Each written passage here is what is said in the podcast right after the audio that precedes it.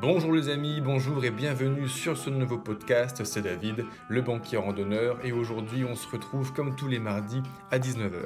Le banquier randonneur, le podcast, c'est quoi?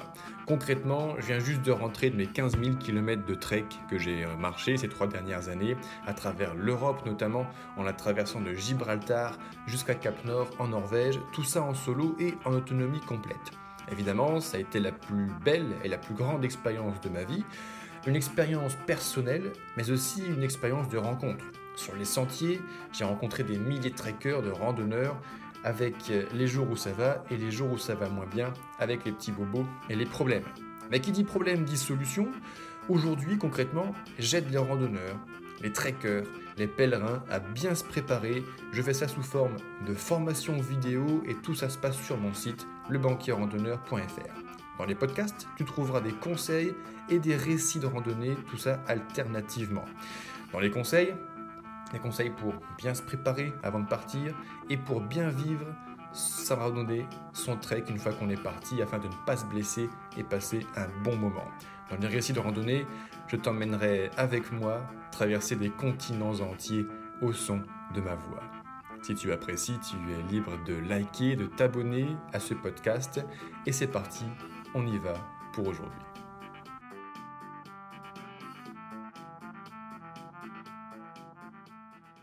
Le GR5, la grande traversée des Alpes. Près de 600 km et 30 000 mètres de dénivelé positif à travers la chaîne de montagnes des Alpes, entre le lac Léman et la mer Méditerranée. Aujourd'hui, je partage avec toi la troisième et dernière partie de mon voyage. C'est parti, on y va. Bonjour les amis, bonjour et bienvenue sur cette nouvelle vidéo. Aujourd'hui, troisième et dernière partie de mon récit de mon voyage sur le GR5 en 20 jours que j'ai effectué il y a deux ans de cela maintenant. Alors concrètement, euh, si tu n'as pas déjà vu en fait le début de ce voyage, avant de venir partir avec moi au rythme de ma voix, je t'invite à aller voir la première et la deuxième partie afin de bien te replonger dans l'ambiance, de partir du lac Léman, passer près du massif du Mont Blanc, arriver à Modane, Briançon, le col de la Malmort, pour pouvoir continuer la suite et faire la fin du voyage avec moi aujourd'hui. Tu trouveras les liens juste en description, en dessous de cette publication, juste là. Alors aujourd'hui, du coup, troisième partie, qu'est-ce qu'on va voir?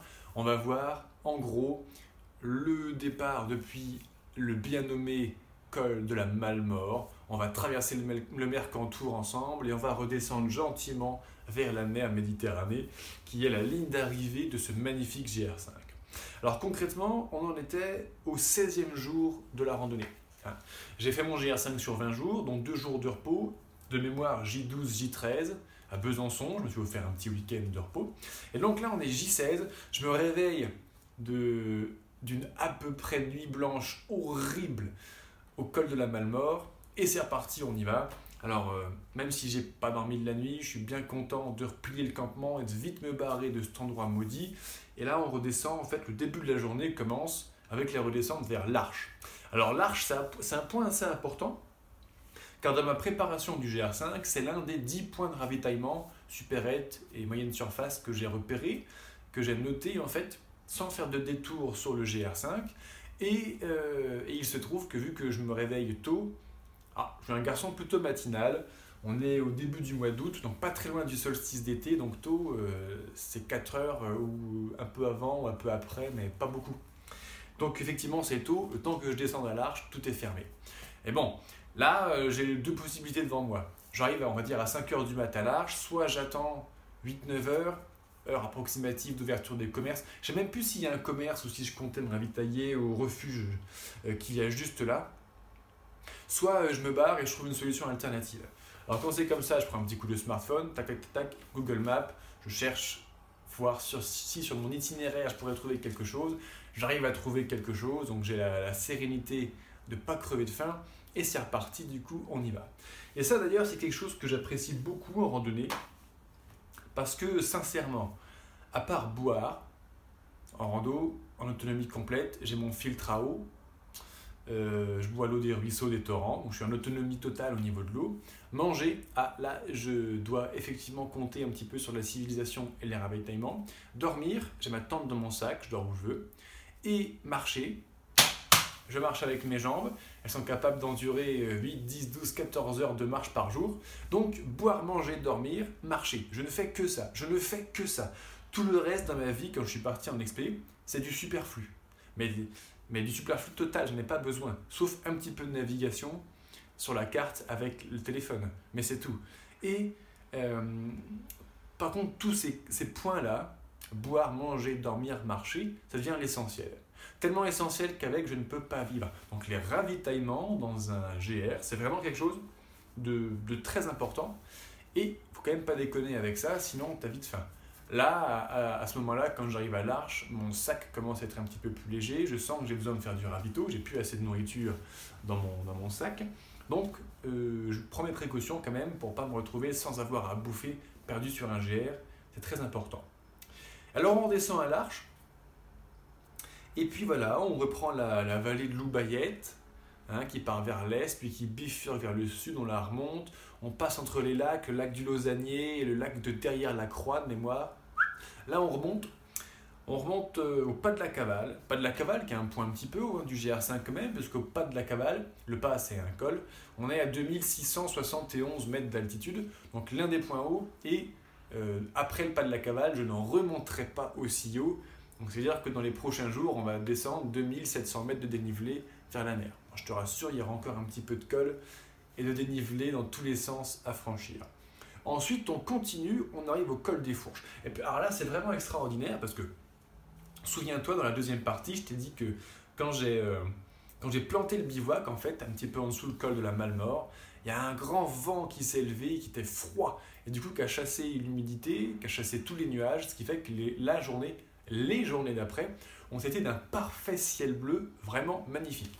On allait rentrer dans le Mercantour, c'est là qu'il y a des, des... Ah, c'est tellement magnifique, mais ça, on y revient en images juste après. Et donc, euh, col des Fourches, on arrive, et ça, c'est très joli, grand ciel bleu, il y a les vallées dans tous les sens, c'est magnifique. Et c'est assez amusant parce que tu arrives avec ton petit sac, tes chaussures de randonneur, et tu arrives au col des Fourches, et il y a deux blocos qui te regardent, et euh, il y a un nid de toi, qui te regarde dans les yeux. Alors, ce qui fait que dans un climat un peu de, vacances, on va dire, c'est cool, c'est Club Med, il y a un grand ciel bleu, on est en randonnée. Et là, tu as des petits fortins de la ligne Maginot qui t'attendent, prêts à te braquer une doucette dans les dents. C'est euh, sorti du contexte, c'est rigolo. Mais il faut se dire qu'à l'époque, euh, à l'époque Maginot, on n'a pas que la France. À l'époque, n'a pas que blindé l'arc entre les Alpes et la mer du Nord, mais même les Alpes, effectivement, étaient fortifié. Mais évidemment, c'est beaucoup plus facile à fortifier une montagne euh, qu'une plaine, donc tu as quelques petits fortins par-ci par-là. J'aime bien le côté historique en plus dans mes randonnées. C'est toujours sympa. On redescend le col des Fourches et on arrive au camp des Fourches. Alors là, c'est un camp qui peut contenir un bataillon de chasseurs alpins, donc à peu près la même proportion, peut-être un petit peu plus que le camp fortifié de la Malmort. Mais alors là, c'est pas du tout la même ambiance. Quand j'étais arrivé au, camp fortifié, au pied de la Malmort, l'ambiance était lourde, c'était vraiment sinistre. Là, le camp des Fourches, bon, il est un petit peu en train de tomber en ruine. Il me semble qu'il y a une collectivité locale, territoriale, qui est en train de, de protéger un petit peu des ruines qui restent. Ça fait un peu, euh, un peu ambiance vacances, quoi. Hein, c'est cool. C'est beaucoup plus mignon, on va dire. Il n'y a pas cette ambiance lourde. Et euh, puis c'est joli, on a une jolie vue, etc. Donc le GR5 traverse ce, camp des fourches et on redescend, on continue à redescendre. il y a une route qui passe par là, une route motorisée qui fait des grands lacets. Et le GR5 passe dans la pâture directement. Et on arrive eh bien, euh, au refuge de Boussieyas. Alors là, cette journée-là, il faisait beau, c'était une journée propice à la rencontre. J'avais rencontré deux randonneurs de mémoire, un Hollandais et une Américaine. Et eux, du coup, ils s'arrêtent à Bousséas, ils prennent une petite bière, ils disent Viens, David, on va prendre une petite bière. Et ah, j'avais envie de continuer un petit peu euh, aujourd'hui. J'avais encore beaucoup d'énergie, il était tôt dans l'après-midi. Donc moi, j'ai continué. J'ai fait un petit ravito à Bousséas. C'est justement là que j'avais vu tout à l'heure, ce matin à 5h du mat à l'Arche, que je pouvais un petit peu me ravitailler avant de trouver une épicerie en fait dans les prochains jours. Et c'est reparti, on redescend, on remonte derrière.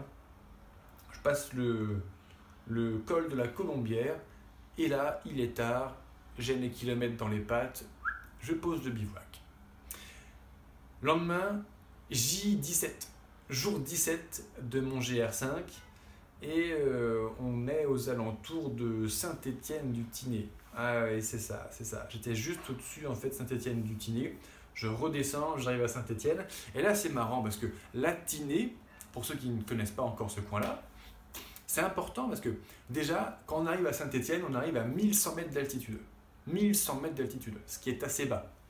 C'est un fond de vallée. Euh, on n'a pas été aussi bas depuis un petit bout de temps. Et la Tinée, c'est une rivière qui trace un énorme sillon plein nord-sud, en gros, hein, dans les Alpes, pour aller se jeter dans la Méditerranée. Donc quand tu regardes la carte, tu dis waouh, si je longe ce ruisseau là, à vol d'oiseau, à quelques dizaines de kilomètres seulement, j'arrive à la mer Méditerranée qui est ma ligne d'arrivée.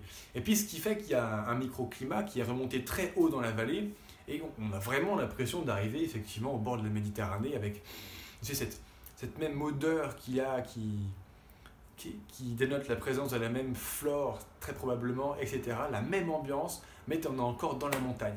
On était à 2007 hier, on est descendu à 1100 mètres d'altitude en fond de vallée et après c'est reparti, on remonte. On remonte... Euh, mont Mounier. alors là, je parle un petit peu du Tiné, qui, la vallée du Tiné, qui, nous donne un indice comme bientôt on va arriver à la mer Méditerranée. Eh bien là, c'est des mots que je prononce parce que ça fait deux ans que j'ai fait le GR5, c'est facile, mais c'est un petit peu émouvant. Et ça, ça me le fait à chaque fois. Quand je fais un GR, en fait, bon, j'ai un peu de spécialité dans la randonnée à long cours, puisque ça fait deux fois que je suis parti marcher près de 5000 km pour traverser l'Europe en deux fois une fois de Gibraltar à Paris, puis de Paris à Cap Nord, avec toutes les petites randos que j'ai faites à côté euh, pour garder la forme et, découvrir le monde merveilleux au rythme de la marche en fait. Et à chaque fois que je suis à quelques jours d'une ligne d'arrivée, je me rends compte, ça me tombe dessus, je suis à fond dans mon truc, c'est génial, c'est beau, c'est vraiment le paradis, on est trop bien. Et un jour, je regarde la carte et je me dis, ah, ah dans quelques jours en fait, c'est fini.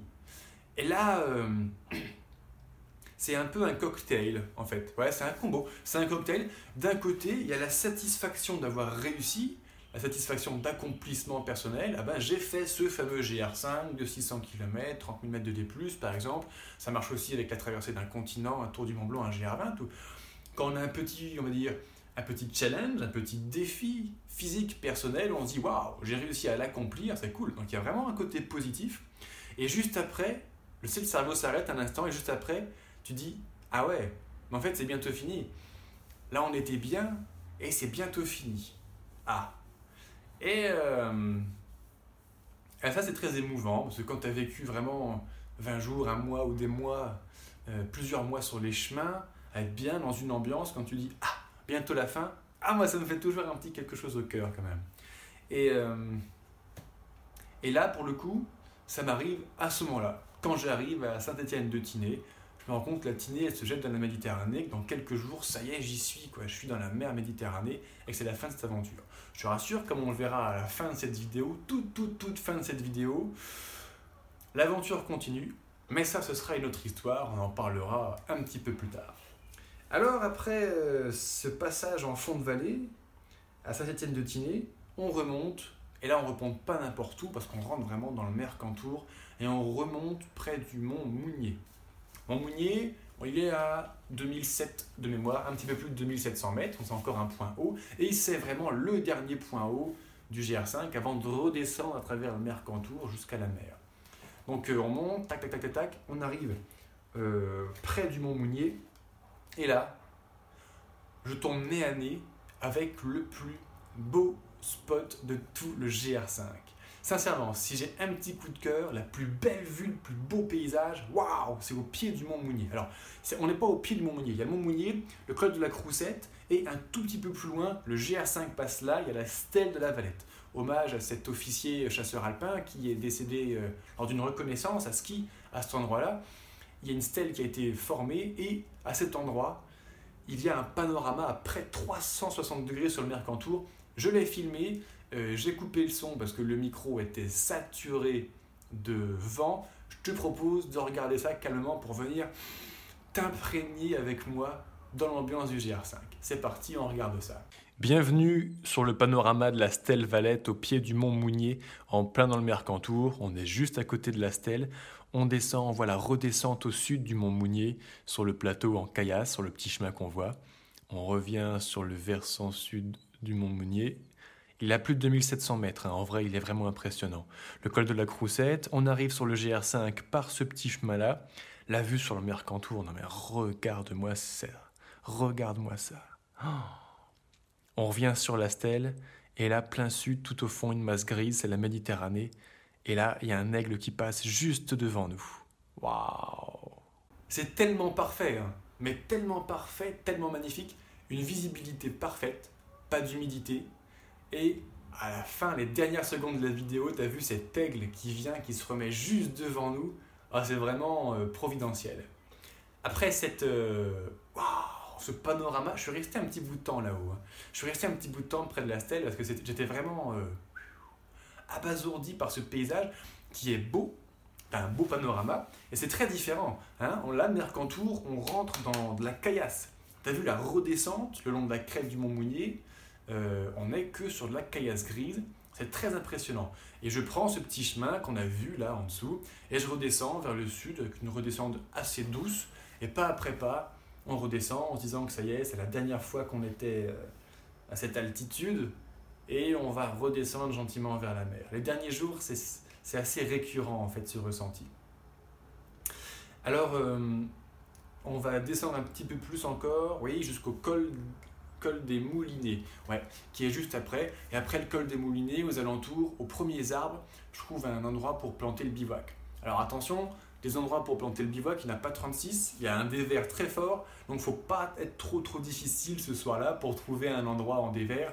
Je prends euh, le maximum possible du plat, mais j'ai la tête de travers évidemment. Et euh, ce qui est bien à la randonnée, c'est que même si tu plantes ta tente de traviole, qui a un peu de caillasse, etc., l'avantage c'est quand tu as marché plus de 30 km et que tu as fait plus de 2000 mètres de D aujourd'hui, et tous les jours, et la semaine qui vient de se passer, et les semaines qui viennent de se passer, eh ben, même si ta tête est un peu de traviole, tu dors bien. Ça, c'est un avantage significatif. D'ailleurs, je voudrais revenir sur un point important. Là, je raconte ma randonnée, je, suis je suis rentré, on est dans un décor tout à fait calme. Je regrette d'ailleurs de ne pas avoir tourné toute cette série de vidéos à l'extérieur, mais je zigzague entre les averses, les orages. Il y a une averse de grêle qui est tombée il y a encore quelques minutes. Donc, euh, pour une question de respect du matériel, je ne vais pas aller tourner dehors. Et euh, je reviens sur le fait que je raconte ça comme si c'était facile et comme si c'était une promenade de santé. Mais oui, pour moi c'est facile. Le GR5 et enchaîner un GR5, un TMB et un GR20, pour moi traverser l'Europe, oui, physiquement, c'est assez facile. Malgré le fait que j'ai fait en moyenne du 32,5 km par jour et 1600, 1700 mètres de D+, tous les jours, sur le long cours, pour moi, c'est facile. Et pourquoi c'est facile? Parce que j'ai une bonne préparation physique. Partir, faire de telles performances, en fait, sans préparation physique, c'est le clash assuré. Le genou, le dos, les chevilles, etc. Moi, j'ai fait une excellente préparation physique. Je me suis construit un programme de prépa physique spécifique au trek, spécifique au trek d'altitude, sur mesure. D'ailleurs, je le dévoile à 100% dans ma formation GR5 pour bien préparer ton GR5. Et dans cette formation, entre autres, en plus de parler de cette préparation physique essentielle pour faire autant de kilomètres sans se blesser et en prenant son pied, je vide mon sac. On voit tout le matériel qui est vraiment nécessaire pour faire son GR5. On parle également des connaissances de base à avoir en montagne, notamment euh, les pierriers, les névés, les orages, etc. Et on parle un petit peu de ces fameux ravitaillements dont on parlait à l'arche tout à l'heure au début de cette vidéo, où trouver les listes des ravitaillements, l'itinéraire, l'altimétrie du GR5, etc., etc. Tout ça, ça se passe dans la formation GR5 que j'ai créée spécifiquement pour ça. Et tu trouveras le lien pour avoir un petit peu plus d'infos sur cette formation juste en dessous de cette publication. Allez, après une bonne nuit au col des Moulinets, on redescend. Et là, on est le 18e jour maintenant de mon GR5. Putain, 18 jours plus le TMB qu'on a enchaîné, rappelle-toi. Et là, euh, on va redescendre jusqu'à Saint-Sauveur-sur-Tinée à Saint-Sauveur-sur-Tinée, très important. Déjà, avant d'y arriver, ça prend la journée. Hein.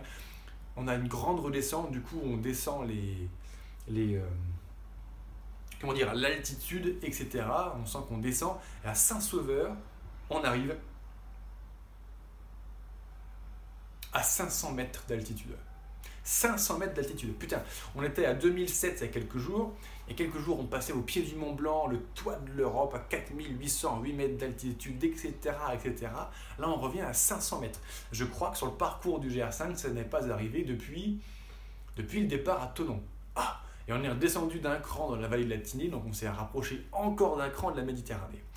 Ici, euh, tout ne s'arrête pas, parce qu'on continue, et on arrive à Saint-Dalmas. Et à Saint-Dalmas, euh, là, il y a quelque chose de très important qui se passe sur le GR5. Parce qu'il y a deux, itinéraires, en fait, qui partent. Le GR5 classique, qui va continuer vers le sud en allant jusqu'à Nice pour arriver à la mer Méditerranée. Et en partant à gauche, on prend la variante, la fameuse, la très fameuse variante du GR5 de la vallée des merveilles. Tous les gens qui m'ont parlé du GR5 m'ont dit Ah, est-ce que tu as fait la vallée des merveilles? Tous les gens qui ont refait le GR5 l'ont refait par la vallée des merveilles. Et qu'est-ce qui se passe là-bas? Il paraît que c'est incroyablement beau. Et en plus, il y a un aspect euh, historique, artistique. C'est que si tu veux, à un moment, à chaque détour, cette, cette région est habitée par l'homme depuis très longtemps. Et à un moment, à chaque détour du chemin, euh, les glaciers n'ont pas pu prendre en glace les Alpes si près de la Méditerranée. Tu as des peintures rupestres, des gravures rupestres de plusieurs milliers d'années que les hommes préhistoriques ont fait. Donc c'est vraiment une ambiance spectaculaire.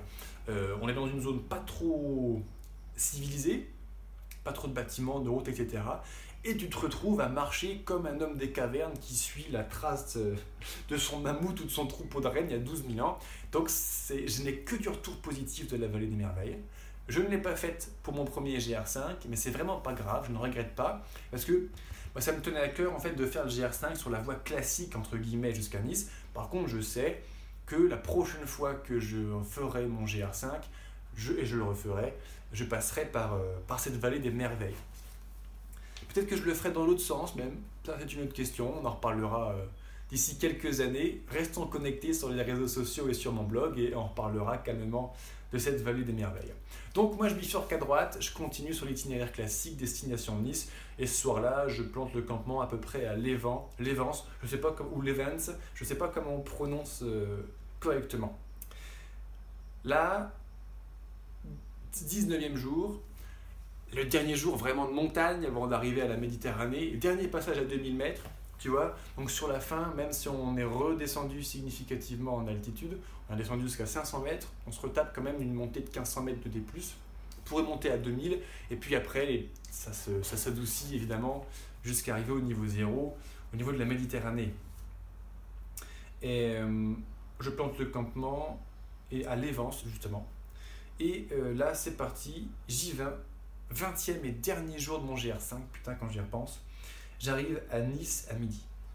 Alors déjà, il se passe quelque chose, ça c'est récurrent. Quand j'arrive près d'une grosse ville, si tu veux, euh, quand je pars marcher, là je suis parti marcher un petit mois par exemple, un petit mois en haute montagne, en général tu as un sentier, tu suis le sentier, il n'y a pas trop de difficultés de navigation. Quoi. Quand je suis parti depuis traverser la Norvège, la Laponie, des fois tu es sur un sentier, pendant trois jours tu ne croises pas un autre sentier et tu croises pas d'humain. Ça m'est arrivé entre le, le, E1 et la, la Kungsleden pendant trois jours de ne pas voir un humain. Presque pas. C'est vraiment très impressionnant. Euh, donc tu es dans cette ambiance dans la nature, il y a un seul chemin à suivre, et là tu arrives à un moment où il y a un truc qu'on appelle une grosse ville, c'est Nice en l'occurrence, donc il y a plein de petits chemins de randonnée, de GR, de GRP, de chemins de découverte, etc. Ce qui fait que tu as des petites flèches, des petites pancartes partout, et euh, le temps que je reprenne cet automatisme de vigilance, de bien suivre mon chemin et pas celui d'à côté, en général il y a un petit accro ça, c'est assez systématique dans mes expéditions. Et donc là, je prends un GRP, je sais pas quoi, au lieu du GR5, et je dévie ma route. Et sur la carte, je me dis, c'est marrant, la, montagne là-bas, on dirait bien euh, Apremont. Ah ouais, mais je ne suis pas censé voir le Var aussi près, là, à droite. Et effectivement, j'avais bifurqué. Bon, je n'étais pas sur le bon GR. Donc là, je me suis reconstitué un GR hors sentier pour reprendre, euh, pour rebifurquer vers Nice. Par contre, l'itinéraire était un peu moins rigolo parce qu'il était effectivement pas prévu pour les piétons. Donc plus de routes, les routes, quand tu arrives sur les hauteurs de Nice, elles sont étroites. Les routes, il n'y a pas de trottoir. Les gens de la ville, ils conduisent comme les gens de la ville. Et là, donc là, je suis un peu effavrouché, tu vois. Bah, je... un peu comme une bête sauvage. Je reconnais que je dois avoir un peu un look bête sauvage. Et j'arrive sur les hauteurs de Nice, je redescends, je suis au milieu de la route avec mes bâtons, tu vois. Tic-tac, tic-tac, tic-tac. Et, euh, et là, il y a une voiture qui arrive en face. Et le mec, euh, il fait un écart, il se met au milieu de la route, il a toute sa vitre baissée, il passe son doigt et sa tête, la moitié de son torse en pointant le doigt comme ça et dit V'là le campagnard V'là le campagnard Alors, quand j'ai repensé à cette histoire pour pouvoir partager cette aventure euh, du GR5 avec toi, j'étais mort de rire tout à l'heure quand j'ai repensé à ça. Mais à l'époque, euh, ça m'a pas fait rire. Je me suis dit, putain, ça fait un mois que je suis dans la montagne, la neige, les névés, euh, les glaciers, les pierriers, au calme, avec le silence de la montagne. Et là, j'arrive à la ville et le premier mot, le premier mot prononcé par un habitant de la ville, c'est Val Campagnard. Oh putain, ah, ça m'avait saoulé. Bon, en plus, le campagnard, campagnard, euh, si on regarde mon look, est-ce que j'ai vraiment l'air d'un campagnard? Je sais pas, je te laisserai juger, tu me diras ce que t'en penses. Et donc je redescends, on traverse la grosse ville de Nice, qui pas toujours un endroit super agréable, surtout pour une fin de randonnée. Effectivement, c'est un petit peu violent, et je m'y attendais. Mais au bout de Nice, il y a quoi?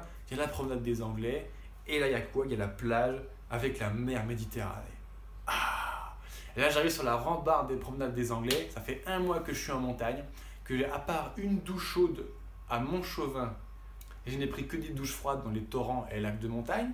Donc torrents de montagne, euh, plus tu montes, plus la température du ruisseau diminue, hein, tu es au courant.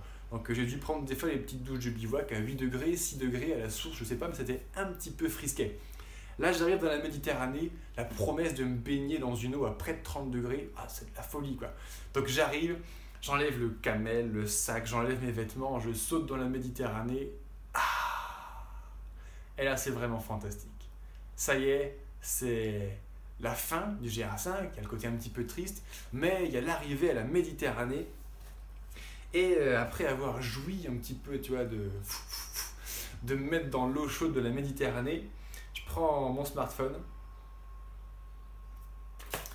je book mon ferry, et demain, à l'aube, je prends le ferry au port de Nice pour aller faire le GR20 en Corse.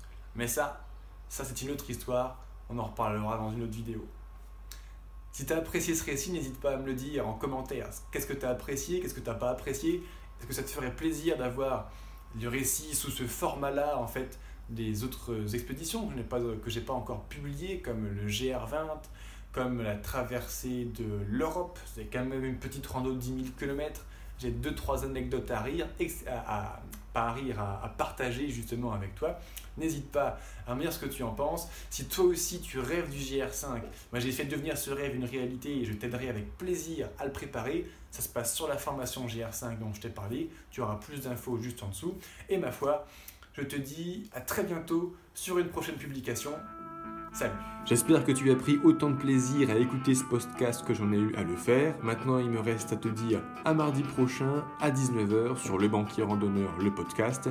N'hésite pas à liker, à t'abonner pour être sûr de bien se retrouver. Et pour plus d'infos sur tout ce dont on a parlé aujourd'hui dans ce podcast, rendez-vous sur lebanquierrandonneur.fr. A très bientôt, salut